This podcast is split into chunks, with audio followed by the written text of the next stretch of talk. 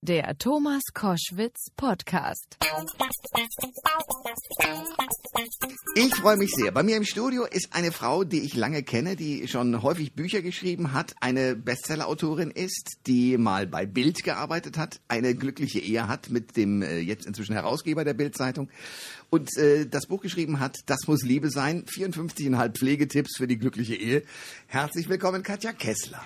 Hi Koschi. Jetzt habe ich einen Koschi und einen Schatzi. Ich muss gucken, dass ich nicht durcheinander komme. Das, mich stört das alles gar nicht. Wir müssen gucken, dass Kai einigermaßen unfallfrei aus der Nummer rauskommt. Der ist schmerzfrei. Ja, muss er auch nach dem Buch. Ich habe da ein paar Teile gelesen, die ich nachher vortragen werde. Sehr lustig. Jetzt erzähl mir mal, was ist das für ein Buch?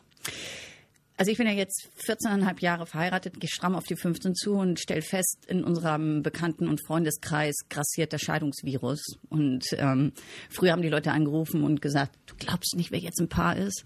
Und jetzt kriege ich so Anrufe wie, rat mal, wer sich trennt. Und oh. ich finde das ganz spannend. Ich finde ganz spannend mh, zu untersuchen oder ich habe versucht herauszufinden, was sind so die Mechanismen, die vielleicht einen über die Zielgerade tragen. Also mh, zur Silberhochzeit oder zur goldenen. Und da gibt es tatsächlich ein paar Pflegetipps für die Ehe und die gebe ich in diesem Buch. Okay, sag mal den besten. Sich lieben. Okay.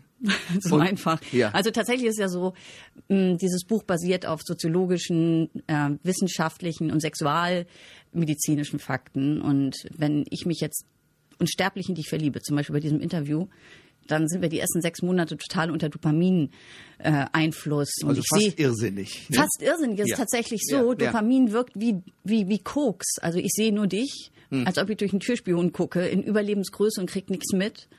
Und oftmals fragen Leute einen doch im Nachhinein, Freunde, die vor einer gescheiterten Beziehung sitzen, fragen, sag mal, war ich blind, war ich blöd? Und die Antwort muss lauten, ja. Ja. ja. Ja, ich kenne die Fälle, die Fälle kenne ich auch. So. Und diese ersten sechs Monate bist du wirklich nicht zurechnungsfähig. Man sagt sogar, dieser Dopamin-Serotonin-Spiegel, dieser Hormonenspiegel, den man dann im Blut hat, ist vergleichbar mit Menschen, die an einer Zwangshandlung leiden. Also wer 22 Mal die Tür abschließt oder 75 Mal sich die Hände wäscht, ist ungefähr so drauf wie jemand, der frisch verliebt ist. Und so nach sechs Monaten flaut das ein bisschen ab. Dann kommt ein anderes ähm, Hormon, betritt die Bühne, das Oxytocin. Das ist so ein Kuschelhormon. Das wird ausgeschüttet, wenn ich jetzt dir die Schulter reibe und du reibst mir die Schulter und wir machen das immer häufiger. Hm. Dann kommt man in so einen, ja, so einen Schmusemodus und ähm, man switcht quasi von Kinder machen zu Kinder kriegen. Also es ist auch so ein Nestbauhormon. Okay. Und das wiederum hält so zwei, drei Jahre vor und dann sitzt man sich plötzlich gegenüber und denkt, hey, er kann ja doch nicht über Wasser gehen und, ja, und ist ein bisschen langweilig ja. und okay. Und da hilft es dann sehr, wenn man sich lieb hat. Also wenn es nicht nur körperlich ist, sondern irgendwo hm, eine Seelenverwandtschaft. Und ja, ja. Guter Punkt. Genau. Weil die können wir das Interview hier abbrechen. Nein, weil das ist ein entscheidender Punkt, weil ich habe ja in meinem Leben auch schon das ein oder andere auch falsch gemacht, genau in dieser Beziehung. Und das ist genau der Punkt. Wenn du jetzt heute ähm, irgendwem das Ja-Wort gibst, wahlweise deiner Frau, ja. dann, dann wirst du mit einer Wahrscheinlichkeit von 35 Prozent in den nächsten 25 Jahren geschieden. Und ich sage immer gerne, denk dir, du gehst zu Douglas und dann hält dir eine Verkäuferin eine Faltencreme unter die Nase und sagt, wenn du die benutzt, bist du Babypopo. Aber mit einer Wahrscheinlichkeit von 35 Prozent fällt dir in den nächsten 25 Jahren die Nase aus dem Gesicht. Dann würdest du doch sagen, das Risiko ist mir zu groß. Aber mit demselben Risiko springen wir in Beziehungen, sagen ja und heiraten und wundern uns dann, wenn es schief geht. Und mit einer Wahrscheinlichkeit halt ähm, in der Stadt von 1 zu 2 sitzen die Leute mittelfristig dann wieder allein morgens am Küchentisch. Du schreibst das ja mit der abfallenden Nase. Ich habe das gelesen und dachte, das stimmt, verdammt, so würde man es ja gar nie sehen im Normalfall. Ja, ja, und, und ähm, ich, bin, ich bin gar nicht so die, die, die Oberimmanze, aber über das Buch habe ich mir doch einen gewissen Zorn zusammengeschrieben, denn ich habe recherchiert und habe festgestellt, wen auch immer du fragst, ähm, sagen die Leute, Männer wie Frauen, ja, im Falle einer Scheidung ähm, kriegt die Frau halt äh, so viel Geld, dass sie ungefähr den Lebensstandard halten kann, den sie vorhatte. Pustekuchen. Seit 2008 gibt es eine Gesetzesänderung, die sagt, nach einer Scheidung gehen beide arbeiten. Also wenn du bis dahin irgendwie den Hund Gassi geführt hast und deine vier Kinder oder die vier Kinder, die ihr habt, äh, betreut habt, hast, dann ähm, gehst du arbeiten. Und das finde ich spannend. Und ich frage mich zum Beispiel, wenn ich in ein Auto steige, dann schnalle ich mich an. Jetzt frage ich dich, schnallst du dich an, weil du denkst, du fährst gleich gegen Baum? Nein. Die Wahrscheinlichkeit, Also du schneidest dich eigentlich an für einen Fall, von dem du denkst, dass er nicht eintritt. Richtig. Die Wahrscheinlichkeit, gegen einen Baum zu fahren und zu sterben dabei ist bei 1, liegt bei 1 zu 15.000. Die Wahrscheinlichkeit, seine Ehe gegen die Wand zu setzen, liegt bei 1 zu 3 auf dem Land und bei 1 zu 2 in der Stadt. Ich schneide mich an einem Auto, aber ich heirate eigentlich ohne Absicherung. Und Also du ist- bist für einen Ehevertrag, willst du sowas sagen? ich habe selber keinen und ich und mein Mann und ich waren auch immer der Meinung, wir brauchen keinen. Aber ich würde sagen, das ist ja ganz toll, wenn man sagt, wir brauchen keinen, aber ich finde es super, vorher mal drüber zu sprechen. Und es zeigt sich, dass die Paare, die zusammenfinden, vorher eher darüber sprechen, welches Design die Babytapete haben soll, Teddys oder Smileys. Aber sie reden nicht darüber, was eigentlich ist, wenn die Frau zu Hause bleibt und das Kind kriegt und wer, die, wer ihre Rente weiterzahlt. Also ein Mann, der ein Kind kriegt, also nicht physisch, aber biologisch, der zahlt weiter in seine Rentenversicherung ein und eine Frau nicht. Und es sind lauter Fragen, die ich in meinem Buch aufgreife und versuche, die Frauen darauf zu stoßen, den Mut zu haben, darüber zu sprechen. Ich glaube, dass es eine super Basis ist, anschließend sehr glücklich verheiratet zu sein, wenn man einfach ähm, die Eckdaten klärt. Also ich baue ja auch nicht mein Haus irgendwie auf eine Düne, sondern wir Deutschen unter Kellern. Und ich finde, eine Ehe darf man ruhig unter Kellern. Katja Kessler ist mein Gast bei Koschwitz zum Wochenende. Bestsellerautorin, Journalistin, Mutter, Ehefrau. Das Buch heißt, das muss, äh, kann es durchgestrichen, Liebe sein. 54,5 Pflegetipps für die glückliche Ehe.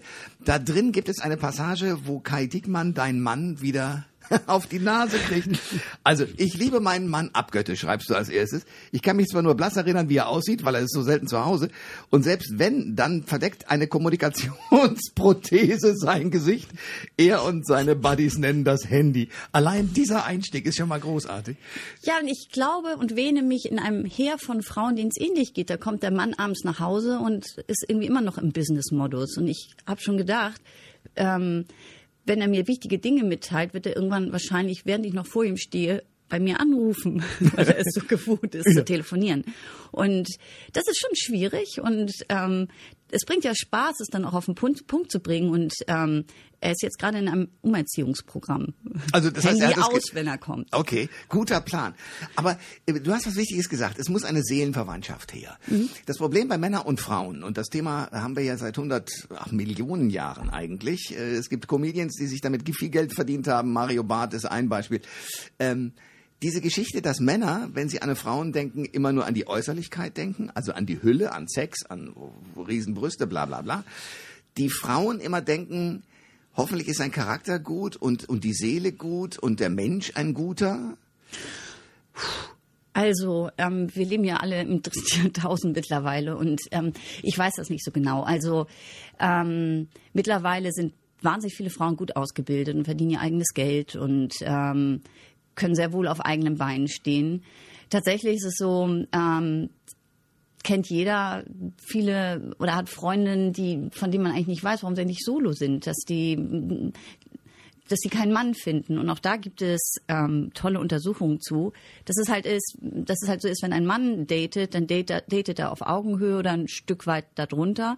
Eine Frau sucht sich mindestens Augenhöhe oder jemand darüber. Und die Zahl der gut ausgebildeten Männer wird nicht größer, die der gut ausgebildeten Frauen sehr wohl. Und ähm, da ist dann irgendwann der Markt leer gefischt. Also zu viele Frauen fischen im selben Teich. Und jetzt wage ich mal eine ganz steile Frage.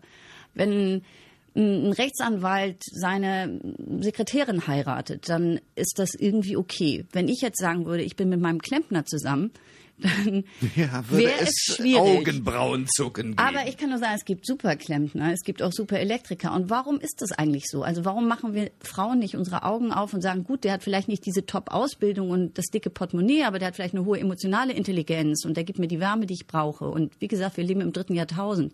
Ich glaube, wir Frauen brauchen auch eine größere Offenheit. Ich sehe das gar nicht so sehr, dass wir jetzt irgendwie unter der Knute von irgendwelchen Männern und irgendwie Geschlechtsdiktaten stehen. Ich glaube, die machen wir uns ein Stück auch selbst. Katja Kessler ist mein Gast bei Koschwitz zum Wochenende. Es geht um die Ehe. Äh, würdest du noch mal heiraten? Auf jeden Fall. Aber ich Auch, finde auch zum diesen Beispiel, Mann? Also das ist zum Beispiel auf diesen Mann, aber das ist zum Beispiel auch spannend. Und zwar auf die Frage, kann man eigentlich heutzutage bis an sein Lebensende verheiratet sein? Sagt die Wissenschaft, ja, geht. Man kann bis an sein Lebensende glücklich verheiratet sein. Man muss vielleicht zwischenzeitlich mal die Ehefrau oder den Ehemann wechseln. also, das Modell Ehe funktioniert schon, möglicherweise nicht mit einem und demselben Partner, obwohl ich tatsächlich und mein Mann, wir wild entschlossen sind, das wirklich bis bis zum Ende zu schaffen. Aber das neue, das zukunftsträchtige Ehemodell nennt sich serielle Monogamie. Also wir sind treu bis zum nächsten. Und auch die modernen Kennenlernmethoden sind mittlerweile so verfeinert. In den USA lernen sich ein Drittel aller Paare per Internet kennen. Und ich habe recherchiert, ich bin per Zufall darauf gestoßen, sogar die Eltern von Papst Benedikt, unserem deutschen Papst, haben sich per Kontaktanzeige kennengelernt. Meine Schon um Eltern 19 auch. ja, und ich weiß, dass äh, als Petra Gerste war die erste in Deutschland, die zugab, dass sie ihren Mann irgendwie per Annonce kennengelernt hat. Und dann ging ein großer Aufschrei durch Deutschland. Schon um 1900, die Eltern von Papst Benedikt und der Vater hieß Josef und suchte eine Frau und mh, inserierte als niederer Beamter. Und was passierte? Keine Frau meldete sich. Und dann hat der Schlingel ein bisschen rumgefummelt an seinem Annoncenprofil und aus niederer Beamter mittlerer Beamter gemacht. Und dann meldete sich Maria. Und so fanden Josef und Maria zusammen und haben Papst Benedikt produziert. Und ich finde das ganz toll. Und Untersuchungen sagen auch, Online-Beziehungen beispielsweise sind stabiler mittlerweile als Paare, die sich in der Tanzstunde kennenlernen oder einfach nur so in einem normalen Freundesumkreis, weil du viel gezielter suchen kannst, viel mehr den Menschen findest, den du, der vielleicht noch besser zu dir passt. Ich habe eine Beobachtung gemacht, nämlich, dass diese ganzen Anfangsdinge, die wir ja unter Chemie abbuchen können, ne? also mit dem ganzen Irrsinn, der sich da abspielt, wenn man den hinter sich gelassen hat und feststellt, dass der andere Mensch, Weiblein oder Männlein, ist völlig egal, ähm, den Charakter hat und das, das Gegenüber bietet, was man sich sehnlichst wünscht, dann geht es gut, auch über viele Jahrzehnte. Äh, Oder? Also in, in diesem Buch gibt es ein Kapitel, wo die Frage, wo ich die Frage stelle, sind es am Ende die Gegensätze, die sich anziehen und dauerhaftes Glück gewähren, gewährleisten oder ist es gleich und gleich gesellt sich gern? Und am Anfang, wenn wir so durchstarten mit uns verlieben, sind es die Gegensätze. Also ich suche jemanden, der mich ergänzt. Ich bin ein unsicherer Typ und bewundere und liebe in dem anderen und an dem anderen, dass er diese Stärke hat und, und wie man so schön sagt, outspoken ist und vielleicht irgendwie einen Kunstsinn hat, während ich keine Ahnung von nichts habe. Aber irgendwann im besten Fall habe ich mich weiterentwickelt und ich brauche niemanden mehr, der, der, der mich kugelt, der mich zu einem Ganzen macht. Ich bin meine eigene Kugel und suche jemanden auf Augenhöhe. Und tatsächlich ist das auch so eine Sollbruchstelle in vielen Beziehungen, so um die 40. Wenn ich feststelle, so, ich möchte mit jemandem reden, der mich nicht irgendwie patronisiert und mir die Welt erklärt, sondern der mich als Ganzes nimmt.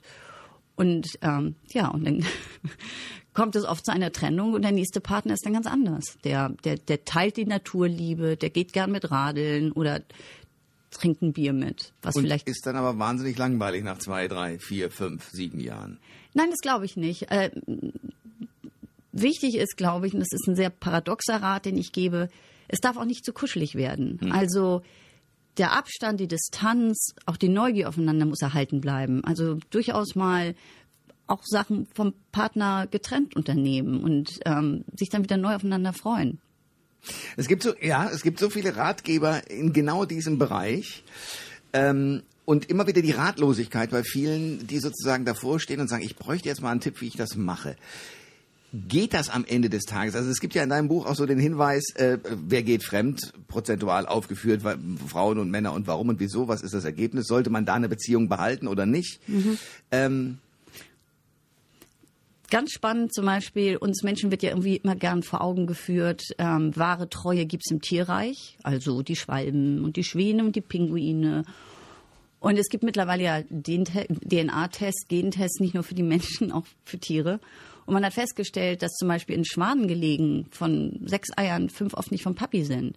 Also Frau Schwan gibt ordentlich Gas, bis dann da Eier im Nest liegen und dann macht sie einen auf monogame Zweierkiste. Oder ganz wild, ganz wild treiben es die Schwalbenfrauen, die das Nest verlassen vor Einbruch des Tages in ein fremdes Revier fliegen. Dort interessanterweise hat man rausgefunden, haben die Ornithologen rausgefunden, auf Schwalbenmännchen abfahren mit längeren Schwanzfedern als, als der eigene Schwalbenehemann und dann scheinheilig ins Nest zurückkehren. Und das finde ich sehr, sehr, sehr interessant, weil wie gesagt, wir versuchen uns zu orientieren und suchen verzweifelt nach ähm, Role Models und sei es im Tierreich.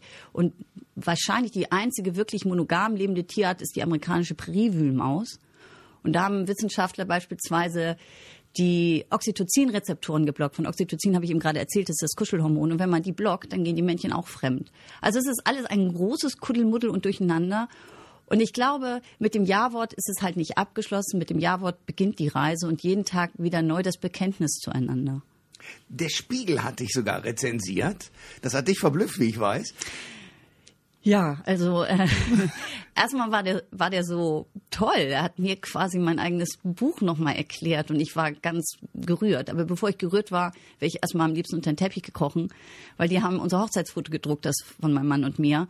Und ich schreibe auch in dem Buch darüber, dass ich, ähm, wie wahrscheinlich jede Ehefrau, später nicht mehr nachvollziehen konnte, warum ich so aussah, wie ich aussah. Ich hatte irgendwie so eine komische Aufsteckfrisur und ein Fell um den Hals. Und ich habe schon Nachforschung angestellt, ob das Foto wirklich mich zeigt, aber ja, das bin ich. und ähm, über das bin ich gestolpert, aber der Text war toll, weil er nochmal highlightete, dass wir wirklich in einem System drin stecken und auch mh, dass dieses Buch halt basierend auf, auf soziologischen, medizinischen und sexualwissenschaftlichen neuen Erkenntnissen doch den einen oder anderen Gedanken auch liefert, den man noch nicht hatte. Und das ist ja die Herausforderung jedes Autors, nicht immer wieder dasselbe zu erzählen. Und politisch zu sein, und das bist du mit dem Buch, eindeutig. Ja. Ja. Katja Kessler ist mein Gast bei Koschwitz zum Wochenende. Ich denke, bei Beziehungen und auch bei Familien, die gegründet werden, gibt es, glaube ich, ein Ding, was am Ende dann plötzlich sehr zusammenführt und wo auch die gesamte Biologie und die gesamte Chemie keine Rolle mehr spielt, nämlich wenn geliebte Menschen sterben, mhm. dann merkt man plötzlich, wie wichtig eine Familie ist. Richtig oder falsch? Total richtig. Total richtig. Also ich glaube, wo ich mich nochmal in meinen Mann verliebt habe, obwohl es wirklich ein trauriger Anlass war, als mein Vater starb. Und wir gingen in die Kirche und er nahm meine Hand und ich hatte das Gefühl, da geht jetzt eine wichtige Person von meiner Seite und irgendwie, ich bin mit einmal nicht mehr Kind, sondern jetzt bin ich wirklich erwachsen. Und da stand mein Mann bei mir und wir hatten unsere, unsere Tochter war zu dem Zeitpunkt schon geboren. Und das war dann meine neue Familie. Und ähm, ich finde, Tod ist das, was sich wirklich daran erinnert, ähm, was wichtig ist. Ja, und deswegen, glaube ich, machen wir das mit den Beziehungen auch, ne? Ähm, ich respektiere das oder respektieren ist das falsche Wort. Ich verstehe total, wenn jemand sagt, mein Lebensmodell ist eines ohne Kinder.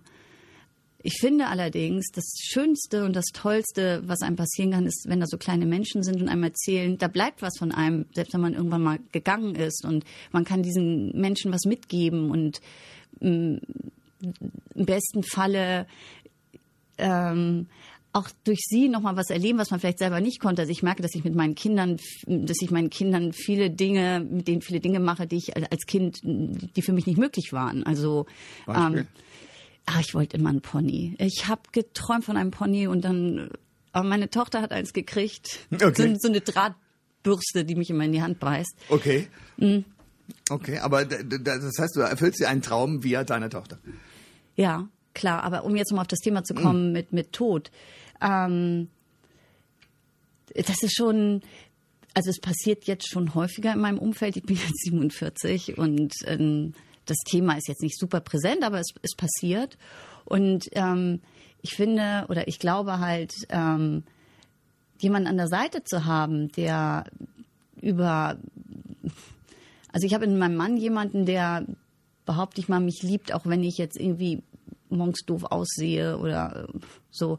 Und was wollte ich jetzt eigentlich sagen? Aber das ist eigentlich, eigentlich dann nicht mehr wichtig. Also ob jemand man doof aussieht oder nicht, wenn man den toll findet mal und mit dem zusammen ist, dann ist doch der Mensch wichtig und nicht, ob die, die Morgenform stimmt.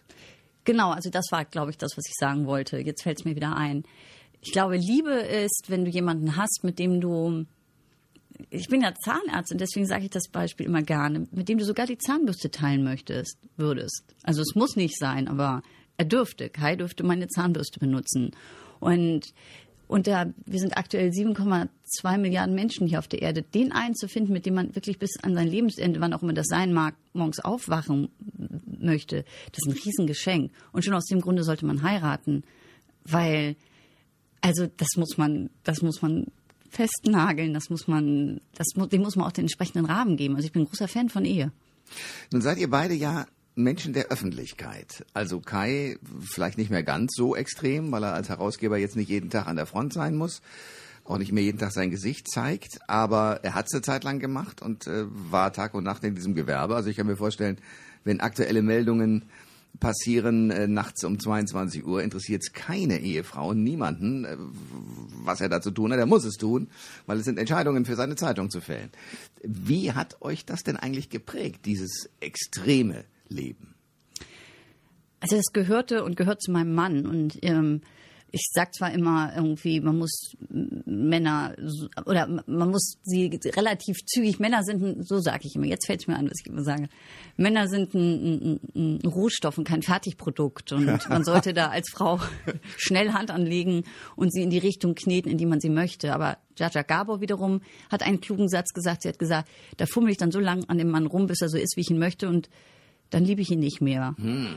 Und ich glaube, in diesem, in diesem Korridor bewegt man sich. Und natürlich nervt es, wenn sozusagen mein Mann quasi wie so ein Arzt 24 Stunden im Einsatz ist. Auf der anderen Seite habe ich ihn so kennengelernt und das macht auch, das ist auch seine Persönlichkeit und dafür liebe ich ihn. Du würdest sagen, sind Frauen eigentlich viel schlauer als Männer? Ich meine, das frage ich jetzt eine Frau, das ist natürlich sehr intelligent, klar. Aber aus der Sicht, die du ja nun auch mit deinen Forschungen da hast, sind Männer tatsächlich diejenigen, die eigentlich nichts entscheiden, sondern die Frau entscheidet, wer in die Beziehung geht? Also ähm, in meinem Buch zitiere ich die amerikanische Hirnforscherin Luann Brizendine und äh, die hat herausgefunden, dass die Hoden eines zehn Wochen alten männlichen Embryos schon so viel Testosteron produzieren. Also ein zehn Wochen alter männlicher Embryo ist ungefähr so groß wie eine Reißzwecke. Und dann kann man sich vorstellen, wie, wie, wie mhm. klein die Hoden sind. Also die produzieren schon so viel Testosteron, dass das Einfluss nimmt auf die Hirnentwicklung. Und dann braucht man ja nicht viel Fantasie, um sich vorzustellen, was im Hirn eines erwachsenen Mannes los ist. Und ähm, ich halte uns Frauen schon für die Wesen mit der größeren Übersicht. Und ich sage auch, ihr nicht so Testosteron gesteuert seid, oder? Ja, ich, ich finde, Männer brauchen einfach auch ein gewisses ein Gefühlsmanagement. Manchmal wissen die ja noch gar nicht, dass die Frau ihres Lebens vor ihnen steht und das muss man ihnen kurz klar machen. so habe ich es genau mir gedacht, dass diese Antwort kommt. Ähm, ja. Behind every successful man stands außerdem, a woman telling him is wrong. Außerdem, also, außerdem, ja. ich meine, das ist ja das große Learning einer Ehe. Also die Frau oder andersrum, wenn ich mich als Frau frage, ist es Zeit zu heiraten, dann ähm, die Frage, ist es Zeit zu heiraten? Ja. Hat man jemanden, den man heiraten möchte? Wenn man die dann auch mit Ja beantwortet, umso besser. Und jetzt ist die Frage, will der Mann auch heiraten? Aber das ist ja das was auf, bei einer Ehe auch wichtig ist, dass man so Individualbedürfnisse zurückstellt. Also sollte er jetzt sagen, nö, das weiß ich noch nicht, ähm, frotzelig gerne sagt, muss man da vielleicht gar nicht so drauf hören. Also okay, alles klar. Also mit anderen Worten, wir fassen zusammen. Eine Ehe ist eine Veranstaltung, die fast wie eine Firma funktionieren muss am Ende des Tages. Wenn ich mir überlege, Kinder großziehen, in die Kita fahren, in die Schule fahren, den ganzen drumherum organisieren, den Mann organisieren, der einen Job hat, der hoffentlich erträglich ist, was das Geld angeht oder einträglich ist, der aber natürlich deswegen auch wenig Zeit hat. Bedeutet das eine Frau eine Managementfunktion haben muss. Da bürdest du den Frauen aber viel auf. Ja, also es gibt ein Kapitel, das habe ich genannt, das ist, ähm, Generation Rosinenpicker. Und tatsächlich ist es so, dass die äh, Emanzipation uns Frauen die Möglichkeit gibt, rauszuziehen in die Welt und Karriere zu machen und unser eigenes Geld zu verdienen. Das tun wir auch. Am Ende ist es so, dass die Männer sich auch freuen. Also die sind auch stolz auf ihre Frauen, die im Job ihren Mann stehen und, und, und eine eigene Karriere verfolgen und, und freuen sich auch, dass sie irgendwie die Verantwortung teilen können. Es ist aber auch nicht so, dass sie dann gleichermaßen zu 50 Prozent die Verantwortung im, im Haushalt mitteilen. Das heißt, Männer profitieren von der Emanzipation insofern, dass die Frauen genau ähm, selbstständig sind und gleichzeitig gehen diese Frauen nach Hause und haben dann oftmals den Haushalt, die Kinder und so weiter. Und das ist ein, ein ganz schöner Batzen. Das ist ein ganz schöner Batzen. Und da müssen wir Frauen uns, glaube ich, auch ein bisschen von unseren Klischees lösen. Also ich möchte sicherlich auch keinen Mann, der irgendwie immer mit dem Staubwedel durch die Wohnung rennt. Wäre merkwürdig, ja. Ich stelle mir das gerade vor. Und es gibt auch Untersuchungen aus Italien, dass Männer, die viel putzen, weniger Sex haben. Also nicht, weil sie sich so verausgaben beim Putzen, sondern weil wir Frauen das einfach auch nicht sexy finden. Also wenn er sein Auto poliert und einen Rasenmäher schiebt, das sind gelernte Bilder und das verbinden wir auch mit einem attraktiven Mann. Aber so einer, der jetzt irgendwie auf dem Knien rumrutscht und weiß ich nicht, im Fußboden ja, erwischt, das ist vielleicht nicht ganz so sexy, aber da müssen wir vielleicht auch unsere Sehgewohnheiten ändern, sonst übernehmen wir Frauen uns, glaube ich, mittelfristig. Hm. Es gibt aber auf der anderen Seite etwas, was ich äh, von vielen Frauen höre, die sagen, so ein Mann muss aber auch ein Fels in der Brandung sein. Ja, auf jeden Fall, aber ähm, während meiner Recherchen bin ich darauf gestoßen, wir alle haben, kennen das Wort ähm, Teilzeitfalle und reden da viel von. Und dass viele Frauen, gut ausgebildete Frauen, in der Teilzeitfalle landen, weil irgendwer möchte und soll sich ums Kind kümmern. Das Wort, das weniger bekannt ist, ist die ähm, Vollzeitfalle. Also während die Frau in der Teilzeitfalle hockt, der Familie gerecht werden möchte, dem Kind gerecht werden möchte, es gut machen möchte, möchte der Mann es ja auch nicht schlecht machen. Also man muss das irgendwie auch mal aus der Sicht der Männer sehen, die plötzlich die gesamte finanzielle Verantwortung auf ihren Schultern tragen, die die dem, die ihre Familie absichern wollen. Und ähm, die Zahlen zeigen, ähm, sind neueste Zahlen des äh, Ministeriums für Familie, Senioren und äh, weiß ich nicht, Gesundheit, dass ähm, 60 Prozent aller Männer gern mehr Zeit mit ihren Kindern verbringen möchten, aber es gar keinen Weg dorthin gibt. Und ich glaube, da muss viel gemacht werden. Jetzt kommen wir wieder zu dem politischen Aspekt dieses Buches. Die alten Ehemodelle unserer Eltern können wir nicht übernehmen. Und es gibt aber noch kein richtiges Neues. Und es gibt keine, kein, kein, kein Patentrezept. Ich glaube, reden, reden ist gut. Darüber reden und, und sich rechtzeitig bewusst machen, was möchte ich eigentlich. Und vielleicht das Wort des Tages. Ich glaube, dass man in einer Ehe wahnsinnig glücklich sein kann. Ich glaube aber nicht, dass man durch eine Ehe glücklich wird. Ich glaube, jeder muss für sich selber gucken, dass er zufrieden ist. Also dass dem anderen umhängen und sagen, mach mich happy, das, das funktioniert nicht. Klug. Katja Kessler, Autorin des Buches Das kann, äh, nee, durchgestrichen muss Liebe sein. 54,5 Pflegetipps für die glückliche Ehe. Sehr lesenswert. Ich danke dir für den Besuch. Danke für die Einladung und den Latte Macchiato. Alle Informationen zur Sendung gibt es online auf thomas-koschwitz.de.